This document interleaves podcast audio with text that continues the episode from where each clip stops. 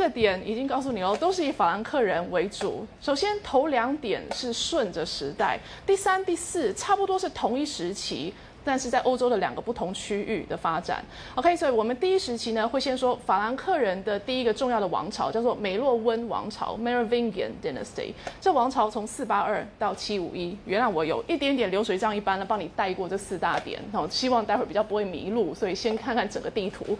走第一段，法兰克王国在梅洛文王朝的统治之下。四八二到七五一，那我们主要是要谈谈，那他们的体制、他们的生活是比较罗马还是比较法兰克的？哦，有多少成分罗马，多少成分是他们传统法兰克？进入第二阶段，是有下一个王朝取代了梅洛文王朝，叫做卡洛林王朝。有的中文书翻加洛林王朝，那随便你啦，都 OK。呃，我会翻卡洛林，因为它念 Carolingian。卡洛林王朝呢，从七五一开始。开始为什么年代给你四个这么啰里吧嗦呢？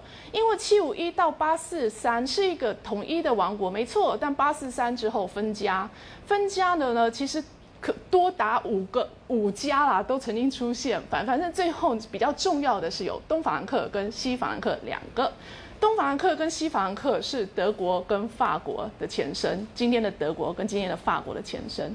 所以有有没有想到一个字？法兰克人，我刚刚一直跟你说法兰克人，法兰克王国，你听起来比较像法，比较不像德嘛，对不对？嗯，但是法兰克王国其实又是法国又是德国的前身。到了十一世纪的时候，法兰克这个名词被西半边绑架了、抢住了、把握住了。西半边呢出来的是法国，东半边呢则呃也无法，我们有更好的头衔可以用，好，待会儿可以看到。好，那日后它是德国，那更好的头衔呢是神圣罗马帝国。好，可以，所以我们第二阶段谈谈这个卡洛林家族，然后会跟你讲他们最有名的皇帝叫做最有名的统治者国王，后来是皇帝叫查理曼。好，然后呢，我们会说说他们分家，以及接下来的东法兰克跟西法兰克。好，到九一一到九八七这两个年代呢，都是卡洛林家族最后到此为止。九一一年是东法兰克王国的最后一个卡洛林家族的统治者，到九一一。九八七是西法兰克王国。由卡洛琳家族统治，最后统治到九八七，好，九八七之后改朝换代，变成叫做卡佩王朝。OK，所以我们接下来的三四点已经跟你说了，三四点是那个九一一啊、九八七啊之后，我们东西就分开讲喽，所以是时间上并行，然后分第三点跟第四点是以区域来分，而不是时间分了。所以第三点先看看东半边吧。东半边日后会出现一个神圣罗马帝国这样的词，但这个词是十二世纪才发明出来的，所以有的学者呢不喜欢这样，有学者觉得如果一个词是日后的概念，你不应该拿到提前使用它，好像觉得不恰当。这样的话呢，就像它呃 Western Empire 吧，它是东法兰克王国，但它是西帝国。为什么呢？因为东帝国是拜占庭啊，OK，所以他们是西帝国。好，那西帝国，呃，其实我重心要放在西帝国跟教宗之间的争执。跟教宗之间的争执好玩的地方是什么？为什么想讲？因为它有一点解释了德国跟意大利地区为什么没有形成像法国跟英国这样的民族国家。好，德国地区跟意大利地区有许多的林立的政权，贵族啦、自治市啦，哈，好好多的政体林立，一路到十九世纪才变成统一的意大利国德国。啊，那为什么呢？呃嗯，有一种解释法，我也觉得蛮接受的，可能就是这个时期，第十一世纪的时候，德国地区的统治者跟教宗两只两人之间在争。好，在争争什么呢？哈，总之争来争去，使得那两个地区的贵族啦、城市啦都有机会取得自治，哈，都可以不需要太理会中央政府的存在。OK，这是第三点要说的。第四点，我们看看西法兰克地区。西法兰克地区是法国的前身，但在但在这这一点的时期，我们可以来说说封建这件事。封建这个词哈，大家大用特用啦，已经用在好像所有骂人的时候都能用了哈。我爸妈很古板封建，我们老板、我们公司很封建呢，呃，随便就拿来当成是呃呃传统守旧、不思改变啊等等等等的代名词。好，不过法国学者、法国学者谈封建，通常是哈，我的我会介绍给你的这个这个这个现象。所以在西元一千年前后，哦，差不多九百多年到一千一百年之间，那个时期呢，呃，许多的贵族取得了相当高的自治的权利、自治的机会。好，然后这个阶段呢，我说这个现象呢，呃，是法国学者在谈封建的时候，他们专注的对象。好，然后。呃啊，我现在先把以防待会时间不够，先把这一点弄清楚哈。我们脑中贴出现“封建”这个字的时候，想的就是有一个上级把土地给一个下级，下级得到土地了，于是就有了管理这个土地的政府权利。那说不定因为有土地，所以要负一点军事义务或其他的义务。好，我们脑袋中想的想象的是这样的交换关系，哈，这样的契约关系。呃，你下层得到土地，所以你要对上层效忠啊、服务啊、嗯，管理这块地啊等等。不过，这那些法国的学者的的感觉是，九百多年之后获得土地、取得统治权的，那都是去窃取来的。OK，就是你这个所谓下层自己抢得了这块地的统治权。好。日后到了十二世纪之后，一一零零了，其实是封建时代之后了。一一零之后的国王想要化零为整，一零零的国王想要把各地的这些呃大大小小的贵族都纳在自己的的管理之下。于是国王开始宣传一件事：哎，圈圈圈，你为什么有这块地的统治权？你知道吗？答案是你的祖先被我的祖先分封了这块地。好，是国王的祖先过去分封封封这块地。给你这位贵族的祖先，这样讲呢，你就平平低了一截了嘛。可是你心中其实是高兴的，因为这是一个新的合理性、新的合法性，好的来源。现在不会有人再问一个贵族说。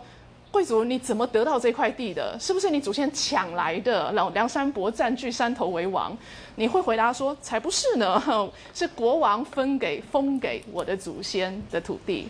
OK，所以这么样子有系统，上封给下，于是下要忠诚的对待上，要服务上，这上层那是十二世纪之后的国王。动脑筋跟律师想出来的花招啊，想出来的宣传招数，把继承既呃，sorry，把既有的事实，把它理解成一套呃对国王非常有利的说法。黑色国王呢就很自然而然的成为全国的最高的长官。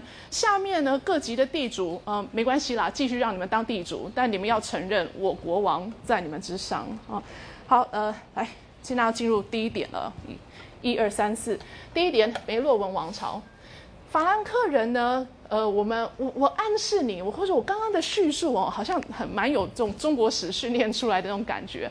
我跟你说，四七六了，西边没有皇帝了，法兰克王国在四八二才出现。好，好像是一些非常乖巧的，呃，完完全没有野心，但是既然没有没有皇帝了，政治中空嘛，哈，所以我们才呃勉为其难的自己组织一下一个国家，哈，几乎有这样的味道，嗯，是也不是啦，法兰克人本来是在罗马人的的，法兰克人本来是住在罗马的国界之外，他们是邻国，法兰克甚至不能说是一个国，他们是一批又一批的。的的的的呃呃的村子哈，可能可以这样想，想象罗马帝国之外有一些村子，呃，那些村民呢，时时会来帝国呃找工作哈，会来跟跟跟嗯帝国的军队啊加入军队，成为在帝国工作的一份子。好，但是有一些呢，也会把戚家带眷的，把家人也带到帝国里面来居住。那四八二发生的事，其实就是那些族群联合起来，联合起来，或者说那些族群被一位很厉害的族人，呃，很厉害的叫做克洛维的人，给他统一了起来。四八二开始，法国法兰克有这么一位英雄，他叫克洛维，哦，战力高超，说服力强，而且又很会暗杀人。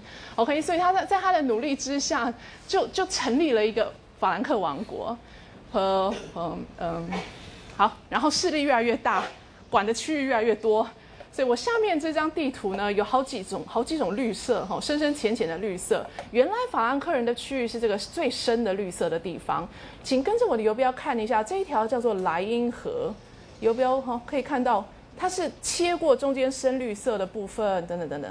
莱茵河是什么？莱茵河是罗马帝国的边界。OK，所以那些法兰克人本来是住在这条河的外面啊。呃，后来我不是说在在帝国当官当兵，然后有一些人也会迁到帝国之内居住，呃，隐隐约约都保留法兰克人的身份跟认同，然后在克洛维的号召啊努力之下，哦，建立起了深绿色这样子的法兰克王国。好，一部分是在帝国之前的帝国境内，一部分是之外，然后又往南扩张，走一块一块一块的吃下吃掉了，Newstria、亚奎丹等等，一块一块的扩大，变成。克洛维的版图变成了法兰克人的版图，呃，那我下面这张绿色的是一个多用途的地图，所以先不要理会最浅的这一块，这些块，好，意大利北部啦，呃呃呃，巴伐利亚，好，萨克森，好，这些地区先暂时不要理会，呃，克洛维和其他的梅洛文家族的人，他们统治的地区是刚刚那个最浅的绿色之外的，哦，这样子的地区，好。这么多的深深浅浅，但是没有最浅的绿色这样子的法兰克王国，我想要跟你介绍几个点就好了。第一件事是，他们是有法兰克人的这种诸子分家的传统。法兰克人的习惯是，爸爸的财产在死掉之后就分给所有的小孩。好，那王国呢，也是用这种态度分给所有的王子，这样子分下去的结果，幸好他们偶尔会兄弟相残、叔侄相残，所以国家才没有无限分裂下去。好，这样是有点讽刺，但总之，呃，也出现了几个比较比较明确的的次区块、次区域，一个叫做 Neustria、Austrasia、Burgundy 跟 Aquitaine，好，这四大块。这四大块区域就是不管怎么分家来分家去，好像通常会比较稳固的被被呃凑出啊呃，你是这呃你是一个法兰克王子的话，你可能能够经营到的土地啊呃好像很自然的就会是一块 Newstra 或是一块 Australia 等等。好，这四个名字先给你，然后我们再跟着地图挖转一次抓一次哈。呃，Newstra 是橘色包起来这块，New 新的。毕竟是法兰克人后来才得到，那 Austrasia 呢？这这个字根有东边的含义啦，但其实是他们法兰克人最早啊国家最早的地区。好，另外还有两块，一块叫勃艮第，就是刚刚我们说过，罗马人本来帮勃艮第人在这儿建立一个勃艮第王国，后来他们也被克洛维跟克洛维的后代所灭。呃，最后呢，这一块叫做雅奎丹，我翻雅奎丹啦，你也可以翻别的，没关系，反正 Aquitaine 看到这个字大家都认得就好了。好，所以刚刚跟你说一件事哦，梅洛文王朝会分家，每一个王子都会想要分一块啊。为什么没有无限分分下去，而还能国家延续到七五一呢？四八二一路到七五一，不短呢，不短呢。嗯嗯。刚刚说的解释啦，因为他们叔叔侄兄弟之间常常有斗争，呃，所以常常会并吞其他的块。好，so 来继续说，这张 slide 都是文字，请大家稍稍忍耐哦。不过我我已经很很节制了，已经删到只剩一张 slide 了。如果平常在历史系的，一定跟你落落长继续讲下去。OK，我们说说法兰克人法或或是梅洛文王朝统治之下的法兰克王国。首先，他们接受罗马的基督教，他们接受罗马的拉丁文。哦，他们试着学拉丁文，他们就整个接受了呃当时的罗马的基督教、罗马的天主教。不过他们拉丁文学的蛮糟的啦，我不是要取笑他们，我是要说，就是因为学的不太好，所以才进一步有发展成法文的机会。今天的法文、今天的西班牙文、意大利文等等哦，都是源自拉丁文。但是为什么跟拉丁文其实蛮不像的？有类似，但真的不是一样的。为什么？因为他们都是那些蛮族，呃，学拉丁文学的不太到地、不太彻底之后，进一步演化出来的很类似拉丁文，但并不是拉丁文的语言。好，我们今天叫罗曼斯语系的那些语言。然后第二点呢，一一半已经跟你说了，他们的王国是会分割、会切割的。这样的切割王国的概念，老实说跟罗马不太一样。罗马的那种皇帝的会议制，会议制的皇帝其实还是有国家是一体的啦，只是说有数个国王分开统治。法兰克人呢，则变得一个非常模糊、奇异的想法。法兰克人用一个字来叫做 kingdom，法兰克。Regnum, Regnum, R-E-G-N-U-M，其实是一个拉丁文的字。他们用这个字来称呼 Kingdom 王国，可是又可以称呼整个法兰克王国，又可以称呼刚的那些次分块，亚奎丹啊、Austrasia 啊等哈那样子次分块也叫 Regnum。所以 Regnum 呢，又可以是一个王的自己那一块，但也可以是梅洛文。当时所有的王的土地合在一起也叫 regnum。我们只能说啦，他们的概念跟日后的王国概念，或是现在我们想象中的王国概念不尽相同。哦，恐怕用这种方式来来努力的去理解他们怎么会这样做。嗯，往下。不过在地方实质的统治上，真的去跟国人面对面的时候，他们是尽量采用罗马既有的体制。所以罗马本来就有的地方官叫做 count，就给它沿用下去了。Count 呢，中文的字典可能第一个给你翻到的叫伯爵，伯爵，伯爵听起来是一个爵位。这个罗马时代的 count 其实是一个地方行政官员，哦，也就是皇帝可以去派任，可以可以呃换人，可以跟你说，我我我觉得你当的不太好，我想要换其他的人来当，好，就就是一个一个地方官，地方行政官员，好，所以法兰克人继续用罗马的这个行政官员的制度，但是同时呢，呃，叠床架屋一下喽。别忘了，基督教在每一个城市都有一个主教做一个宗教领袖。本来每一个城市都有行政官员 count。然后每个城市也都有宗教领袖 bishop，在罗马时代就是这两个并行，一个是教会的东西，一个是行政的东西。好，但是梅洛文王朝的国王呢，信宗教信的蛮虔诚的，所以对主教非常的礼遇，有的时候就会把 count 的管的的的权利交给了主教，所以主教也身兼地方官的责任。OK，有又是宗教领袖，同时又要管管地方的行政事务。呃，往下再跟你加一两点这个混合式的又罗马又法兰克的现象，譬如说法律吧，罗马的法律有名的啦，哈，罗马法是其实是日后中古之后欧洲的很多法律的基础来源，哈。那罗马法的系统这么的棒，但是法兰克人心中会觉得，所谓的法律是不同族群的惯例，不同族群的传统，所以我们不是，我们是法兰克人呐，我们要用法兰克法。OK，所以当时的罗马法继续沿用，但主要就是用在呃罗马人聚居的地方，就是用在罗马人身上了。也也可以这样讲，当时的法律是跟随着族群在用的。你如果是叉叉族的人和叉叉族的人之间起冲突上法院，那就是用你们自己族的法来判了。啊哈，这就出现问题了。假设是跨族群的纠纷怎么办呢？哈，法兰克人跟罗马人起纠纷的时候，法院要怎么解决呢？恐怕就是对法兰克人比较有利一点吧。OK，所以我是说，罗马人比较不会这样子以族群来做分野。好，圈圈族的人你就适用圈圈法律。罗马人比较认为法律应该是一体适用。现在法兰克人呢，则不是那种态度来看法律，所以法兰克人会认为罗马人。高卢人继续用你们的罗马传统法，那我们呢用我们的传统法，罗马法变成了传统法的众多的传统法的一种而已。好，那呃关于法兰克人的一些一些呃法律上的跟罗马不太一样的地方，以后还会有机会用，所以现在先讲一点点好了。他们有一种世仇的观念啦，feud 家家族跟家族之间，如果 A 家族的人伤了 B 家族的一个成员的话。那 A 家族一定要整个家族去跟整个 B 家族讨回公道，哦，这样子的正义感哦，家人之间的互助，罗密欧家跟朱丽叶家哈那两个家的这样的世仇关系，这是在法兰克人心中非常要紧的。要是你们家人有人出事，但是你却不想要帮家人报仇，这是会被大家谴责、取笑、攻击的。好，呃，不过本来的报仇呢，可能就是血腥的，真的真的拿起刀枪，抄起家伙，杀到敌人家中了。那法兰克人学了罗马的许多的的内涵之后，他们也来做成文法。不过他们的成文法，你翻一翻，跟罗马法很不一样。他们的成文法当中有许多的规矩呢，其实是在讲罚金的问题，好像可以回想到你以前看过的《汉谟拉比法典》。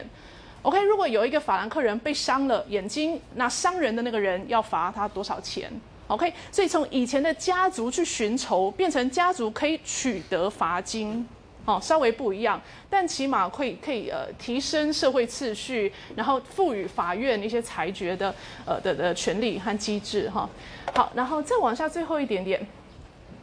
罗马时代的一个重大特色，罗马文化的一个大特色是他们的城市生活。还记得他们的澡堂，哦，过得非常优雅的的呃城市，呃有剧院可以看呐，哈，有音乐可以听，有有宴饮可以参加，和这样子的生活。法兰克人恐怕是用另一种态度了。首先，城市是一个非常贵的机制。罗马晚期已经商业啦、经济啦都在走下坡当中，城市生活渐渐也撑不起来。那法兰克人更不用说了啊，所以这时代的城市是蛮萧条的，每个都在缩减，城市生活的内容也都在稀释降低当中。有些地区啦，还有城市的唯一理由，不是因为有商业，不是因为有工业、交通那些都不是，而是因为主教坐镇在那，好。以之之前从第一世纪开始，那里有一个主教，现在继续有一个主教下去，所以还勉强维持着城市的生活。呃，否则法兰克人是不太会经营城市的。另外，在最后一点呢，也是一个，如果你认为法兰克时代的现象跟罗马时代很不一样，其实你要怪罗马时代、罗马晚期无法维持住某一个系统、某一个作风，以至于法兰克人也也学不到啊，也无法呃来突破这个障碍。刚刚说的是城市，现在再加一个 villa，呃，乡间的庄园，乡间庄园。罗马晚期已经有这个以乡间的庄园为单元，呃，然后国人缴税其实是缴钱给地主，地主才是国家当中需要缴税的那一份子。好，可以说，呃，佃农不需要对国家缴税，佃农缴钱给地主就好，地主再来缴税给国家。一听乍听之下好像没什么不对，但事实上问题出在问题在哪？问题在呃国人当中就有两种国人了，一种国人跟国家直接互动，另一种国人跟国家没有互动，而是有中间人在他和国家之间。好好这样子的概念，这样子的的的的运作方式，从罗马晚期已经看得到。好，那现在法兰克人呢，也就 继续给他沿用下去了，所以并没有这种我们每一个国人一体的，呃，或者说每一个国人的平等的，哈那样子的的呃存在。接下来我们可以进入第二点了。第二点呢，说说下一个王朝，一样是法兰克王国。我们现在要介绍它的第二个王朝，叫卡洛林王朝。卡洛林王朝一般用七五一年做他王朝的开始，因为他们家有一个叫批评的人，批评批评在七五一年哦，得到教会的许可，得到教会的加冕跟祝圣富有，成为了国王。好，我以上非常轻松的讲这句话，但接下来呢，我们就可以用呃呃当做今天的一个重点路标来跟你多说几句哈。好，首先，批评是谁？七五一当上国王这个批评三世，他本来哦是上面梅洛文家族的一区的宰相。好，我们不是说梅洛文家族常常把国家切了来统治嘛？可是又分分合合，分分合合。卡洛琳家族呢，本来是这一块的宰相，用专用话，用专用术语来说叫公相哈，他们的皇宫那个公宰相的相。好，那这位公相非常的能干，或者说这这一家族世代是这一区的公相哦，非常的能干哦，甚至帮着老板统一了统一了法兰克王国，所他身兼多国的公相，身兼公相，但不见得不见得只有一个国王在他头上，所以这这是一个非常非常怪异的现象哈，嗯。梅梅洛文王朝只有这种切割成习惯之后，每一个大区块的贵族有某一种认同感，所以他们不见得想要跟其他块合在一起，嗯，不见得想合。所以有时候呢，国王各有各的国王，但是厉害的卡奥林家族可以身兼两个国家的公相，所以实质上呢，许多的政策就是由这个公相所掌握。呃，上面的老板，下面的人民，哦，是分成两块的，那也没关系啦。就像你同时当宏基、宏基跟呃呃呃阿 SUS 的老板这样子，实在是太厉害了哈！就就同同时经营两块地区，哎，不对，当然不是老板哈，CEO 吧？那往下我们说说这个厉害的家族，在七五一一年的时候呢，决定何必这样搞呢？我自己想当国王，可是这已经是第第批批评三世了耶。我的意思说啦，他们家已经好几代在当公相，为什么批评三世觉得我要自己当国王呢？好，诸葛亮说我要自己当王，把刘禅踢到一边去呢？好，那那不每一个人都会有野心，可是看你去怎么做。所以批评三世想要做他的王位，做的比较理直气壮一点。接下来我们要说说他的两个活动，两个动作。第一件事，赶快跟大家推动说，国王呢，你需要当一个有用的国王。没用的国王，这个叫自相矛盾，不应该存在。这是批评三世开始跟大家宣传的。批评三世告诉大家，有没有发现哈？那些梅洛文国王是怎么样的？来，我们先这一点先跳开来说一下，梅洛文王朝通常国王是如何。如果你是梅洛文家的王子的话，你就有国王的资格。接下来爸爸死掉了，你分到了一块，然后你怎么成为国王呢？没有什么加冕仪式的啦，其实你就是把你的王国王。呃，王国巡一遍，每一次巡到哪，群众跟你夹道欢呼，认可你为国王，哦，承认接受你为国王，哦，就是这样了。OK，所以我第一点是说，梅洛王朝对于王的想法，好像不是说一定要透过某一个仪式，你才成为国王，你本来就是潜在的国王。现在，如果你真的得到机会了，游行全国。然后发出命令，让全国都会听的命令，全国乖乖听的命令，那你就是国王啦，哦，没有什么问题。然后现在因为有那种厉害的卡洛琳家族的公相在帮你管事，所以国王变成怎么样？国王只有大场合才会出现给大家看，然后出现大场合的时候，他坐的是牛车。坐了牛车到了这个场合，接下来呢会发表一一段话，会演讲给大家听。可是演讲稿都是卡洛琳的工匠帮你写好的，你就照稿念一念。念完稿之后呢，跟大家挥挥手，又坐上你的牛车就走掉了。偶尔如果有外国使者来的话，那你也要接见一下。可是接见的时候说的话，同样工匠帮你想好了。好，以上这几点，批评三世开始跟大家说。你们不觉得这样的王很无能吗？我们要这种王做什么啊？根本没有道理，没有意义。不过，不过，如果你回想一下，现代的有一些地区，像伊丽莎白二世，伊丽莎白二世发表的每一次的公开演讲、重大的演讲，都是首相帮他写好的。伊丽莎白女王虽然车呃马。马不对，不对，叫马厩了。呃，伊丽莎白女王的车库里面虽然有多少台的 Bentley 啊，呃，Rolls Royce 啊，让她选用，可是她在大场合还不是就坐她这个呃，简直像 童话故事里面的金碧辉煌的小马车。好，so 英国人 OK 啊，不是吗？英国人觉得他们的女王如此蛮蛮好的啊。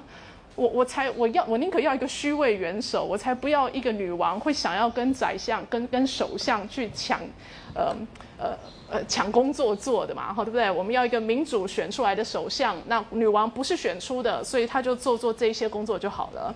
好，所以我把女英国女王的例子拿出来说是。梅洛文王朝可能也一直都是被他们的国人这样的来接受的，就像今天英国女王那样，英国国人也 OK。所以梅洛梅洛文王朝的国王那么的无能，那个无能其实是被批评这个想篡位的人所说出来的。好，本来是被大家接受的。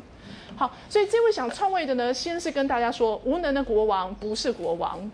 第二个呢，赶快写信给教宗，跟教宗说，教宗教宗，无能的国王当呃不。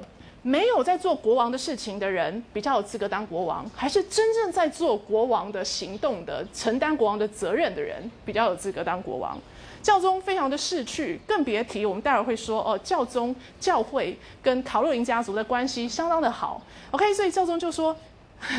那这样吧，你还呃真的在做那个工作的人，就应该承担起这个身份。你真的在做那件事了，那那件事相搭配的各种的的好处啊，呃，权威啊，声望啊等等，都应该就在你身上啊。好，那接到了教宗这封信，然后地方的教会也得到了教宗的许可跟跟跟示意。七五一年的时候，批评三世就在一个一个大主教的傅油祝圣之下加冕成为国王了。富油，我们以前说过这件事情。富油就是涂上油，涂上圣油的意思。涂上圣油呢，让批评三世变成呃几乎是神圣的。好，呃，当时会被涂圣油的人是谁？只有教士会被涂圣油，石头可以被涂圣油。像像教堂哦，你新建了一个教堂啊，那原来是石头，那弄成圣油把它变成一个教堂。人呢，如果是人呢，会被涂油的只有教士而已。可是批评三世在七五一年首创政治上的统治者国王也要被涂油。呃，然后接下来的其他仪式，像是坐到宝座上、戴上皇冠等等的那种仪式，都还比较次要一点点。但是，但是经过了一串仪式之后，批评成为国王，他是后代的子孙也都是那样。哦，有一套仪式来使他成为国王。成为国王的重点呢，就是有没有这样的正式公开仪式，有形的，你才才呃才才算是呃呃啊真的真的国王。OK，所以卡洛琳家族的第一点是介绍刚刚这件事。卡洛琳家族接下来呢，我们要说他们家最有名的一个人叫做 Charlemagne 查理曼。查理曼是七六八开始当国王，OK，刚刚他的老爸成为他们家族第一个国王是七五一哦，所以才差十七年而已，换他当国王了。嗯，他接位的时候哦，他有一个哥哥，两个人都继位了，所以这一点还是很法兰克的。法兰克不是喜欢诸子分家吗？啊，所以查理曼跟哥哥两个人都有都有得到一部分的国土。不过查理曼比较厉害啦，就斗斗倒了哥哥，然后他变成唯一的领袖了。以下呢，我列了四点，说说查理曼做的事。第一点，以后还有机会讲。他奖励文艺，他对于教育啊、文学、学术啊那些都非常的有兴趣，所以我们可以说他时代在他的时代跟他儿子合在一起有一个卡洛琳文艺复兴。好，然后往下第二点说说查理曼的行政系统继续沿用以前的罗马式的、以以前的梅洛文式的，也就是每一个地方官叫做 count 这样子的系统。好，好，然后，哎，我有没有时间啰嗦？算了，没有。那那么往往下第三点，查理曼的第三个很重要的贡献是他的军事上的成就，他去往萨克森地区经营。来，我们现在可以用右下角的图，刚刚不是说最浅的绿色不用看吗？现在是可以看了。这些最浅最浅的绿色就是查理曼攻下的地方，尤其要紧的呢是这个萨克森地区。为什么它要紧？它是今天的德国的核心地区，今天的德国地区的。开始经营、开始文明、开始发展，就是从查理曼这个时代去东征所开始的。一方面呢，我们也会觉得有点血腥残忍哈，怎么东征作为文明的开始，征服军事行动作为文明的开始。但另一方面哈，好像也是事实啦，在他去东征之前，这地区是没有什么文字，是没有什么组织可言哈，就是一些零星的小小的村落。好，那今天呢，这是德国的呃重要的重要的一个。中中心区域，所以查理曼可以说是德国的国父，但查理曼呢也是法国的一个重要的领袖啊。哦，我们刚刚不是说法兰克人身兼德法两地的起点？好，so 他的军事行动尤其重要是萨克森尼、萨克森地区、萨克逊地区。第四点呢，八百年的时候，查理曼又被加冕了，这是他这辈子第二次被加冕。第一次被加冕的时候，是他成为国王，好，就跟老爸一样，被教会涂油加冕成为国王。现在八百年，他进一步被加冕为皇帝，哦，所以上了一层级了，变成皇帝了。其实呢，也就是四七六之后，我刚刚打错字哦，四七六之后到八百年，又再度有了西边的罗马皇帝。四七六之后，西边没有皇帝了，只有君士坦丁堡有一个。拜占庭东边的皇帝隐约的跟西边说：“我是皇帝，你不是。”哦，但是其实对对西边的掌握、控制、干涉是很低的。好，八百年，查理曼又是再度，查理曼开始又有了一个西皇帝。好，但是就这时候就要想了，为什么教宗在八百年的时候，我刚好像没有说是教宗加冕他的，为什么教宗在八百年想要加冕查理曼，把查理曼变皇帝呢？别忘了哦，过去的皇帝从来都不需要教宗加冕。罗马时代的皇帝啦，一路到八百年之前，教宗从来不加冕皇帝，皇帝的产生不需要教宗，所以八百年教宗做这个动作其实很自抬身价耶。当他做了之后，当他又得到大家接受说皇帝是当时政治上的最高层级，皇帝又是教宗制造的，那他不就是高又更高吗？好，那我们先说点现实的问题好了，他为什么想要加冕查理曼？查理曼非常的能干，而且非常的精力充沛，精力充沛到什么都想管。他很爱立法，立法东管西管，什么都管，连教会的事务也很理所当然的揽下来来立法。他会规定说，教士应该起码要读过些什么书，教师起码要什么能力。他会规定教士要提供教育。呃，文字上的教育啊，以及神学上的教育啊，教育哈，来给一般的老百姓。然后他有各种各样的考核教士的要求，非常的烦，可能就三年评鉴啊，半年评估啊，那种东西一大堆的下来，让教士呢烦不胜烦。烦不胜烦是一点啊，另一点是你捞过界了吧？哦，尤其教宗有一点反感，有很反感，反感查理曼怎么把事情管得这样，触角深入到教会的每一个角落。这个时候你要怎么制止他呢？你要跟他好言相劝吗？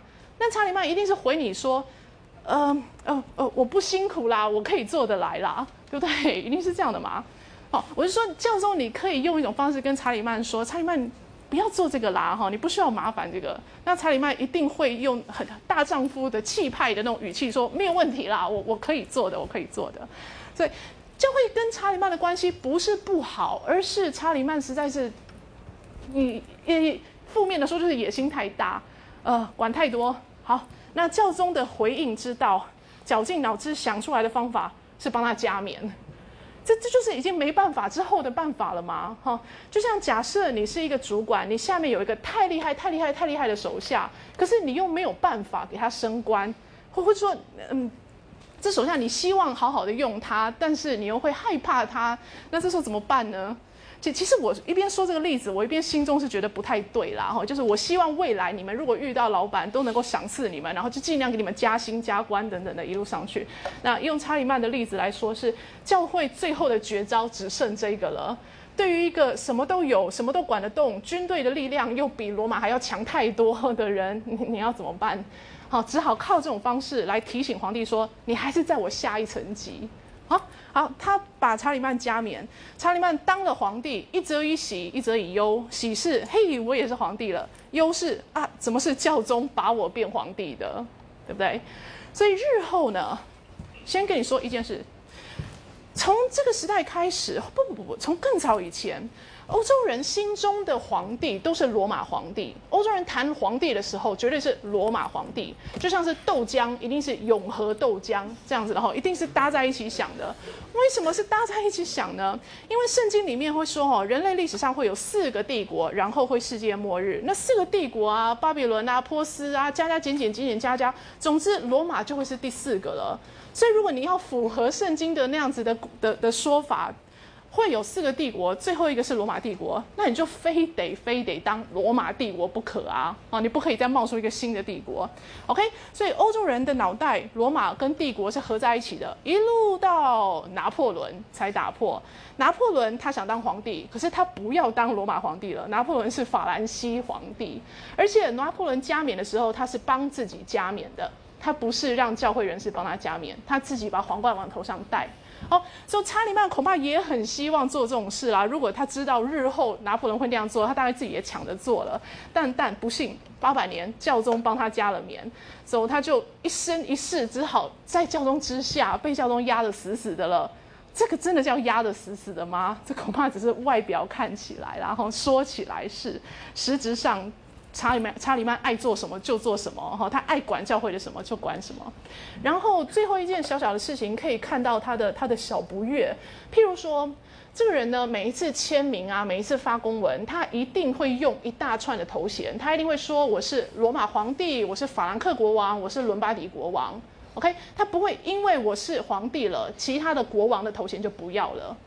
OK，所以所以所以说他一直心中很介意这个皇帝头衔是来自教宗啦，而且呢，他也会觉得说，呃，皇帝的权力应该不急于不会压过法兰克国王的权力，呃，法兰克国王可以做的很多事情，应该是皇帝不能去干涉的，所以他才要那几个头衔都并用，哈，对不对？好，好，然后往下，哎，就像你是一个公司的的。会计部门的长官，然后又是这整个公司的 CEO，你会觉得你的名片上两个都要列吗？还是只要列 CEO 就好了？因为 CEO 是不是盖过了那个会计部门的长官？还是说没有公司会这样子做？还是好走查理曼？我跟你说，查查理曼呢是呃那些王的身份呢，以及皇帝的身份都坚持一定要继续都都拥有，好继续包下去。另一件事，他把他自己的儿子也加冕为皇帝。这样，他自己的儿子呢是自己来加了，不让教宗加。OK，我抢着先加。但是呢，那些做这些做法都是枉然啦，因为日后的皇帝通通都是教宗加冕的了。日后的共识大概都是，呃，由教宗来决定你这个德国地区的国王有没有资格当皇帝。好，那我们第啊，对，还有一点点要讲完这卡洛琳家族，我们才会进入第三点。卡洛琳家族的最后一件事呢，就是他们分家了哈。查理曼在八一四的时候死掉了，被查理曼加冕的那个儿子叫做虔诚者路易，很长的名字，虔诚者路易，路易 the pious，呃，到一路到八四零年。打中。那他他死掉之后留下三个儿子，那三个儿子呢，本来对老爸爸的分家的方式有点不满意，打了一场内战。那最后八四三确立下来，他们分三块。这个地图是一图两用，现在请先看色块，不要理会这条线条的话。那就是有绿色的西法兰克王国，黄色的中间法兰克王国、中王国，以及橘色的东法兰克王国。八百四十三年的一个一个合约，让呃呃三个兄弟呢分家。哦，黄色的这一块是老大的，然后有绿色跟橘色。绿色的这块，绿色的这一块是最小，老幺叫做秃头查理，最小最最却最秃，是我一直以来的疑惑。那。中间橘色，就中间是老大嘛？橘色的呢是是呃呃兄弟当中中间的那位？他叫日耳曼人路易。所以这样的局面，东边和西呃这样的局面呢，维持到老大哥先死掉。老大哥死掉之后，国家分成了三块，上面这块叫洛林，分给一个儿子；下面这一块波根第跟普罗旺斯合在一起，又是一个儿子；下面意大利呢，又是一个儿子。OK，所以我们有两个叔叔跟三个侄子，目前有五个人在当皇，在在在当国王。五个通通都是国王，都是卡洛琳家族的。其中有一位呢是皇帝，名法理上啊、位阶上啊，在他们之上。好，然后刚刚那三个侄子当中又有一个死掉，他的土地洛林这块就东西被叔叔给抢走了。好，然后现在我们就可以用这张图的这一条线，这条线呢是这个八七零的时候，两位叔叔分了一个侄子的土地得到的新的国界线。接下来的分分合合就不跟你细说，呃，先给你一个概念是，卡洛琳家族的这个声望非常的高，所以只要他们家族还有人能够当国王，好，没有绝嗣啦，没有说太呃年幼、太太脑袋不够好等等的状况的话，几乎都是。他们家的人一路当国王下去，好，直到九一一跟九八七，九一是德国这一边到九一为止，接下来换了别人的家族在当国王。那另外一边呢是到九八七为止。然后另外一件事是皇帝一直一直都有卡奥林家族的国王被教宗加冕为皇帝，但是呢有一个现象哦，到九二四之前有几年的时间，教宗都被一些小小的卡奥林家的那种那种。管理区域很弱、声望很低的那样子的后代来要求说我要加冕当皇帝，好，那教宗也觉得你凭你也配吗？好，说到九二七之后，从九二七开始，呃，是九二四，我说错，从九二四九二四开始哦，有一段时间是没有皇帝的了，教宗不帮任何人加冕了。哦，对不起，我刚刚是不是有好像给你一个印象是同时会有数个皇帝？其实不是，一个要死了才会换另一个，换另一个哈。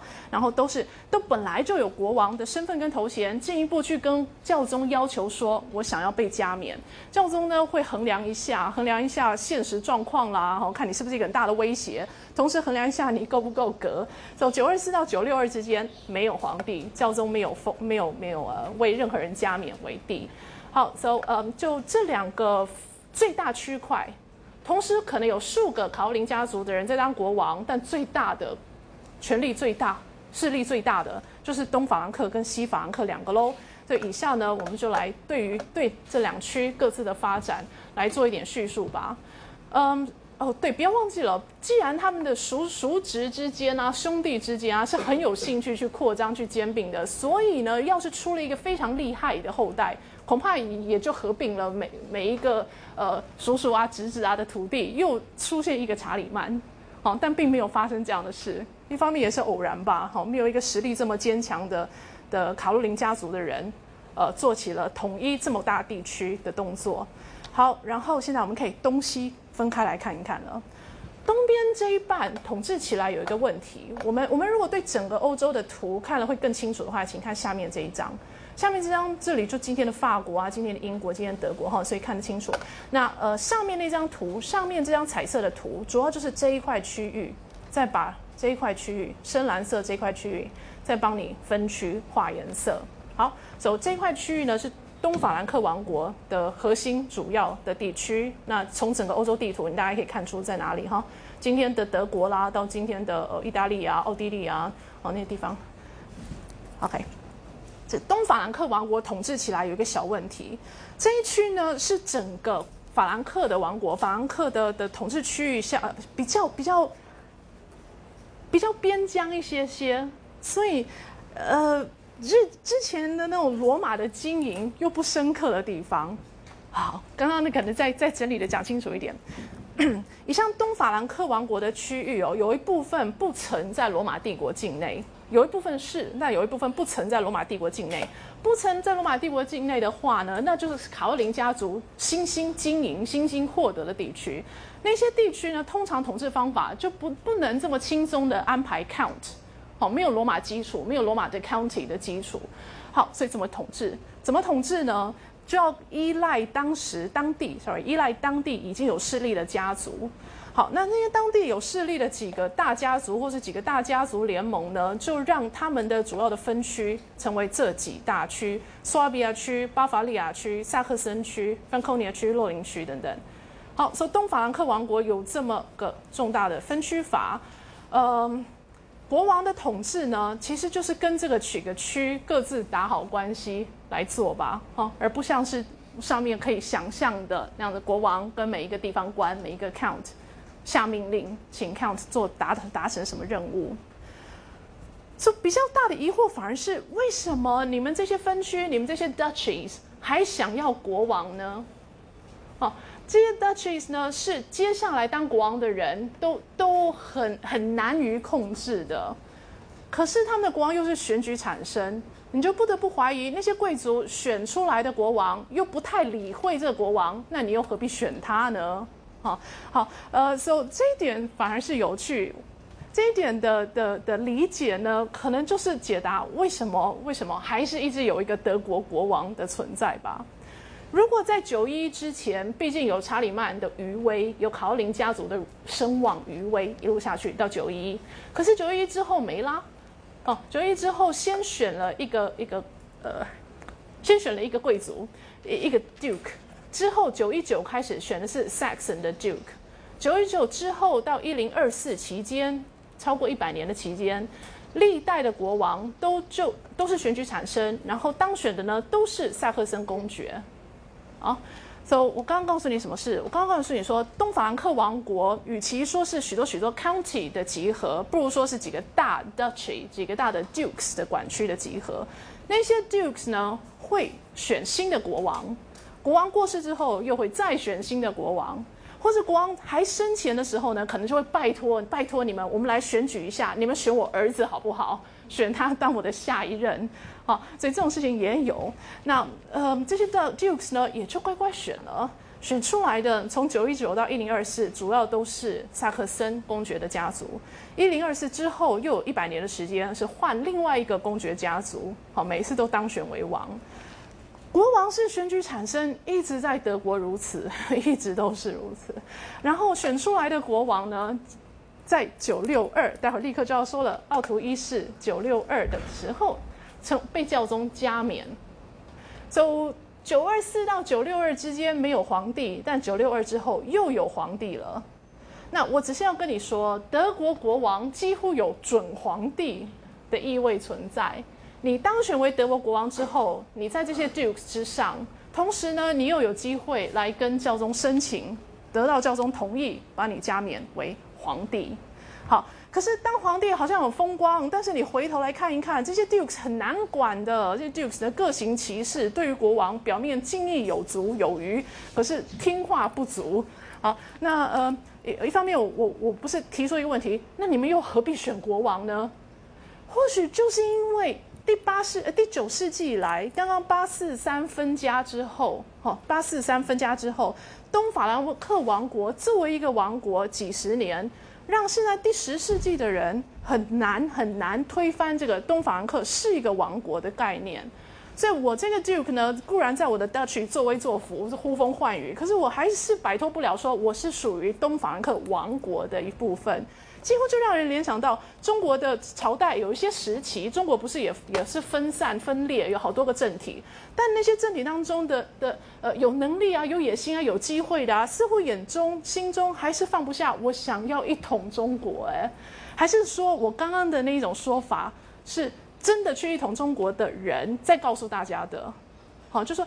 到底一统中国这一点呢，是一个根深蒂固文化的一部分，无法摆脱的这种祖先的教育的一部分呢，还是偶然啦？你有实力，你真的可以统一？你统一之后呢，再告诉大家说，不是我想统一啊，我没办法呀，哈，这个是 没办法的事，呃呃，这样伟大的事业压加在我头上，我有责任要执行。哦，Well，好，那但是我们回到这边，这边看起来东法兰克地区的大大小小的这些 dukes duchies 也都很乐于作为东法兰克王国的一部分。好，然后往下，九一九九一九年。嗯，开始的这些萨克森家族的国王最有名的是这一位奥图一世。奥图一世刚刚已经说了一件重大事迹，然后九六二被教宗加冕。So 就被在被教宗加冕之前，他当然也做了一些事，否则教宗怎么会愿意加冕他？譬如说，九五五年他打败了一个长长期骚扰东边的外敌，叫马扎尔人。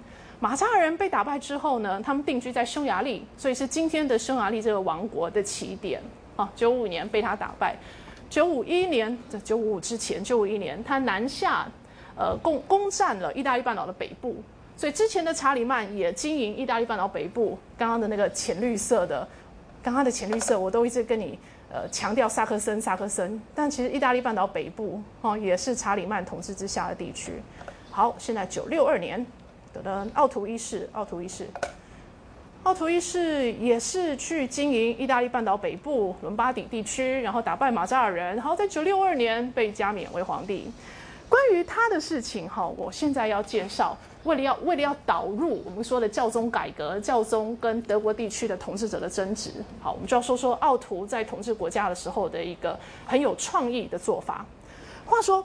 奥图一世是国王，可是他的国家呢是好多的 duchies 的集合，这些公爵领地、这些公爵国呢各行其事，不怎么理会国王。那国王当得很没趣啊，于是就要自己想办法喽，要突破现状、突破困境。怎么突破呢？放眼望去哦，我们国家有一个叫做教会的东西，教会是遍布了全国，哈，全国没有一个村子，没有一个角落不属于某一个教区，不属于某某一个主教的管辖。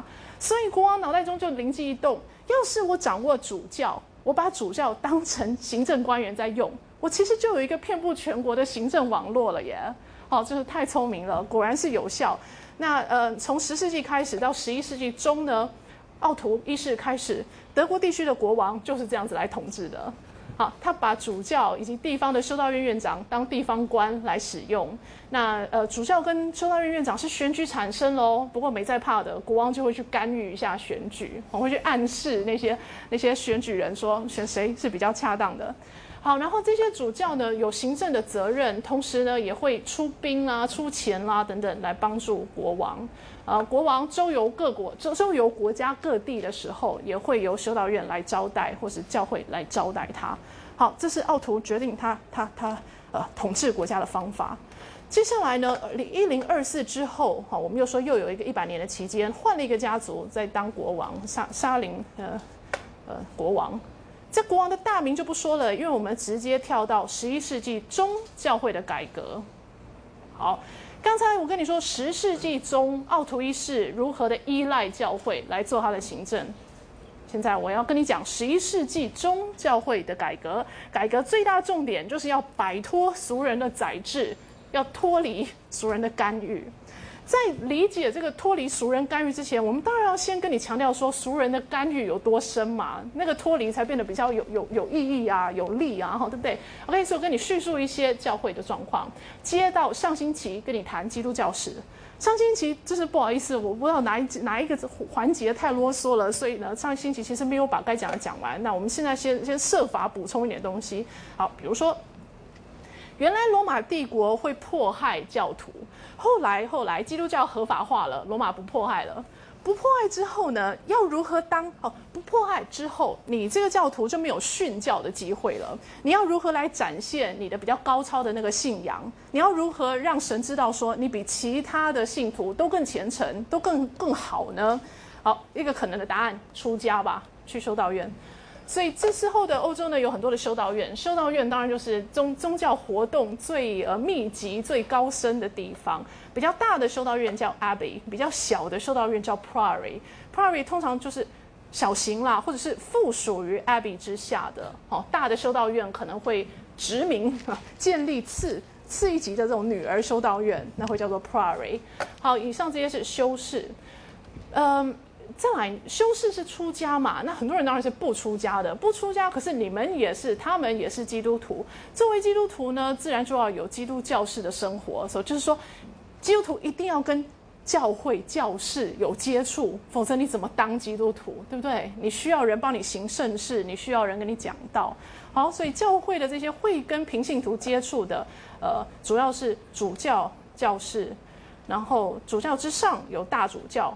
教室之下有助祭，哦，帮帮助祭司那个助祭，所以我这边列的呢是教室的层级，最重要的当然就是主教。好，我们以前有谈过，哎，我我不知道有没有时间，有有没有机会跟你多说过，好像是没有哈。我我我有跟你说，使徒去传教啦，在每一个城市都会安排一个主教，好，然后那个主教会呃呃用案例里啦，再制造一批帮助他的教士。好，所以主教是选举产生，主教就是你这个城市的重的重要的信徒，以及你这个城市的协助你的教士来选举产生。连教宗都只是一个主教，教宗呢就是罗马地区的主教吧？那教宗的声望很高啦，主要是呃历代有几位能干的教宗啦，或者还有一点，因为罗马以前是帝国的首都。好，这几几个因素凑在一起，让罗马教宗的声望最高，好像是教会领袖，但实质上他没有这么厉害，就说实质上他没有能力发布命令来期待大家通通都会听。但是呢，在声望上他是教会领袖没有错。OK，所以我帮你拉扎说几点罗马教宗的事吧。第一任罗马教宗是圣彼得，圣彼得是耶稣最大的弟弟子。耶稣有一次在跟弟子们聊聊天、开玩笑的时候，就拿弟子的名字开玩笑。他说：“彼得，彼得，你的名字是石头嘛，不是吗？”点头，对啊，没错，彼得是石头的意思。在你这个大石头上面，我要盖我的教堂。好，这个故事传出来，恐怕是彼得讲出来的啦。哦彼得一定很开心，被他的老师那样讲。呃，虽然是在开名字的玩笑，但是如果教堂是建在彼得身上，那彼得自然就会被视为是教会之首了。哈，好，可以，所以这叫做彼得磐石说。刚刚刚刚的故事呢，变成了一个教宗的权力来源。的理论基础哦，彼得磐石说：“好，所以罗马是帝国首都，罗马有彼得。呃，罗马接下来的几个教宗呢，有一些非常的有为，而且而且让大家都看到了他做的呃重要的事情，像是抵挡入侵的匈奴人啦，呃，或者是嗯派派遣传教士到遥远的角落去。哦，anyway，细节没有时间说，所以教宗是很有很有声望的，但是。”如果我们要说到教宗对于实质 day to day 教会的运作的影响的话，七四七年开始，七四七年开始，法兰克地区的主教，法兰克地区的大主教，在他们卡洛琳家族的公相的指使之下，新当选的大主教，每一个新当选大主教都会去罗马拜访教宗，然后从教宗手中取得一条白色围巾。这个图不知道看不看得出来？这四位都是大主教。他们围着了这个白白的东西，叫做 Pallium 或是 Pallia，好，P A L L I A 或 P A L I U M 是单数。啊，我这么的强调这条围巾，我其实就是要凸显给你看，说晚到第八世纪中，教会对于法国地区的干预，教宗教宗对于法国地区的教会的干预，大概只到这个程度，送围巾的程度而已。但不过，教会本来就是一个层级组织嘛，所以。教宗掌握跟大主教之间的关系，大主教再来管主教，主教再来管下面的，哦，说好像也 OK。可是呢，要晚到七四七，大呃教宗才有机会看到每一个法兰克地区的大主教。不过七五一年，七五一年，卡洛琳家不只是攻相了，而被加冕为国王。这一点是教会去加冕，教会去祝圣，所以让教会的地位也又高了起来，或者说。凸显给大家看，展现给大家看教会的影响力啦。好，所以在这个阶段，所谓教会影响力，我们都在看这一种东西而已。未来十二世纪的教宗可以直接写信骂国王，跟国王说：“你怎么可以娶那个女人？你赶快离开她。”好，那是十二世纪教宗才有机会做。现在的教宗他也知道写信寄出去了不会有人理会，哦，所以啊，就就想让你看到一下教宗的地位在不同时代，教宗的的影响力在不同时代的差距。不过，不过，七五一年被加冕的这个批评，以及查理曼，哈，他们是在教会加冕之下成为国王。尤其查理曼啦，被加冕之后就拽起来了，尾巴翘起来了。对于教会是处处管，样样管，简直就是把教会当成政府部门之一。哦，他有外交部啊，有军事部门啊，然后有一个祈祷部门，哦，就是教会。哦，所以你看查查理曼的的这种自我身份认同是多么的高的。但是，一方面取笑他，另一方面不得不说，他也是有能力的。查理曼把全国的 parish 画出来了，每一个主教，每一个主教的区域，其实是在罗马时代的一个城市跟它的周围的乡间。好，这一点没有疑问。但是，周围的乡间是在查理曼的时代再来把它划分，再来细分出 parish，细分出小教区。好，所以每一个主教下面可能二三十个 parishes。好，那是查理曼的时代去画。然后每一个 parish 一定要有 parish priest，啊，教士。呃，你身为每一个欧洲人，查理曼的控制之下的人，一定会属于某一个教区。你属于某一个教区呢，你就知道缴十一岁是要交给谁。所以十一岁成为定制，也是查理曼去推的。十一岁是收入的十分之一，年收入十分之一要交给你的 parish priest，parish 的教士。好，走全国化的密密麻麻，每一个人都一定在一个 parish 当中，然后要乖乖的缴出你的十一税。但是查理曼光会嘴巴说啦，光会说要划 parish，每一个 parish 要有 parish priest，要有 parish 的 church，嘴巴讲一讲，但是地从哪里来，盖教堂的钱从哪里来，好，那个他就不管了，就交给地方了。所以我们看到地方出现了很多叫 proprietary church 的东西，这是什么呢？地方的善男信女，地方最大的地主，每一个 parish 都一定会有有钱人嘛。那个有钱人捐地捐钱建一个教堂。好，所以我们 parish 我们教区有一个教堂了。但不要忘记喽，当时出钱的人是很了不起的哦。所以那个 founder，我们教区教堂的 founder，跟他的世世代代的后代，都成为了这个教区的教士，由谁来当呀？问号的回答者。OK，so。明明是俗人，但是因为你的祖先创立了这个教区的教会教堂，这个教区的教堂，所以日后这教区的教士是谁来当？你们神父是谁？其实就是刚刚那个创办者跟他的后代在决定的。我不是说了吗？我是要跟你讲，俗俗人对于教会的干预有多深，这一点需要建立起来，我们才知道十一世纪的教会改革有多要紧，不是吗？走，往下来跟你说教会改革喽。刚刚谈到这个 proprietary church 哈，财产教堂啊，财财属于俗人的教堂啊，这样的概念。既然整个社会有这种概念，那奥图一世十世纪中那位奥图一世把主教当成自己的官员，也蛮顺理成章的了。哦，好像就是同一个理念出来的。呃，你这个小贵族可以管这个教区的人选，我这个国王可以管主教的人选。哦，对吗？没有问题嘛，哈。不过教会在十一世纪中开始要推动一系列的改革，开始把刚刚那件事说成是有问题了。首先，首先不一定说熟人指派的教士都不是人，不一定说熟人都没有眼光，选了很烂的教士。这种事情本来就没有一定要如此。所以，当教会选择改革的的对象的时候，你有时候会怀疑说，他会不会把没问题的地方讲出有问题，把小问题扩大成大问题，以得到他自己其他的目标呢？哈，以达成他另外的目标，好像不是为改革而改革，哈，还还还另外还有 agenda。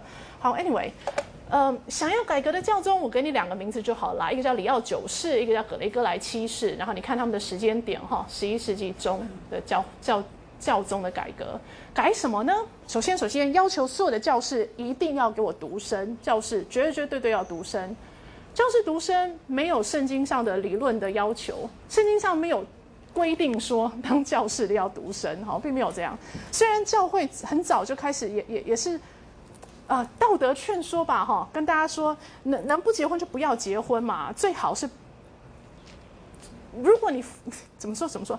性生活不要最好啦，那如果你非要不可的话，就结婚吧。可是不要当然是为上哈，呃，独生才是最好的。OK，所以教室该独生这个呢，比较是一个宣传啦，一个最好是这样，但没有一定要如此。十一世纪不一样了，十一世纪变成严格的规定，教室就是要独生。日后到了十六世纪，十六世纪的新教改革，马丁路德那些，马丁路德他们又恢复说，为什么教士一定要独生？那是中世纪的误解，或者中世纪的奇异的要求跟规定。好，所以现代你会发现，天主教的教士独身，但是新教哦，浸信会啊，呃呃呃，圣公会啊，哈，他们没有教士，他们有的是牧师，那牧师是可以结婚的。好，Anyway，教士教士一定要独身，非要独身不可。独身不独身是关着卧室的门在做的事情，主教怎么知道？教宗怎么知道？教宗当然不晓得你在卧室做什么啊！所以教宗呢就下了一个规定，他说：“呃，各位信徒啊，你们跟你们的教室住得很近嘛，教室一定就住在村子里面，OK？所以你们就这样盯着他，如果呢你看到他有什么行动的话，背革他，不要去听他讲道，星期天不要去上他的教堂。好，那这件事情好，一方面可以解决。”教宗怎么盯住下面的小教室的问题？但另一方面，俗人啦、国王啦等等，就自己先反弹了。他们说的是：这社会有伦理、有层级的好吗？我们怎么可以要下面的去盯上面的？哦，怎么可以要一般的教室去盯着？啊，sorry，一般的信徒去盯教室，然后还要自以为是的去背个教室呢？OK，所以你有没有发现？教宗改革似乎是良出意是是善良的，好像好意的，但接下来还是会引申问题，然后会引发连俗人自己都觉得很怪异的的呃的动作。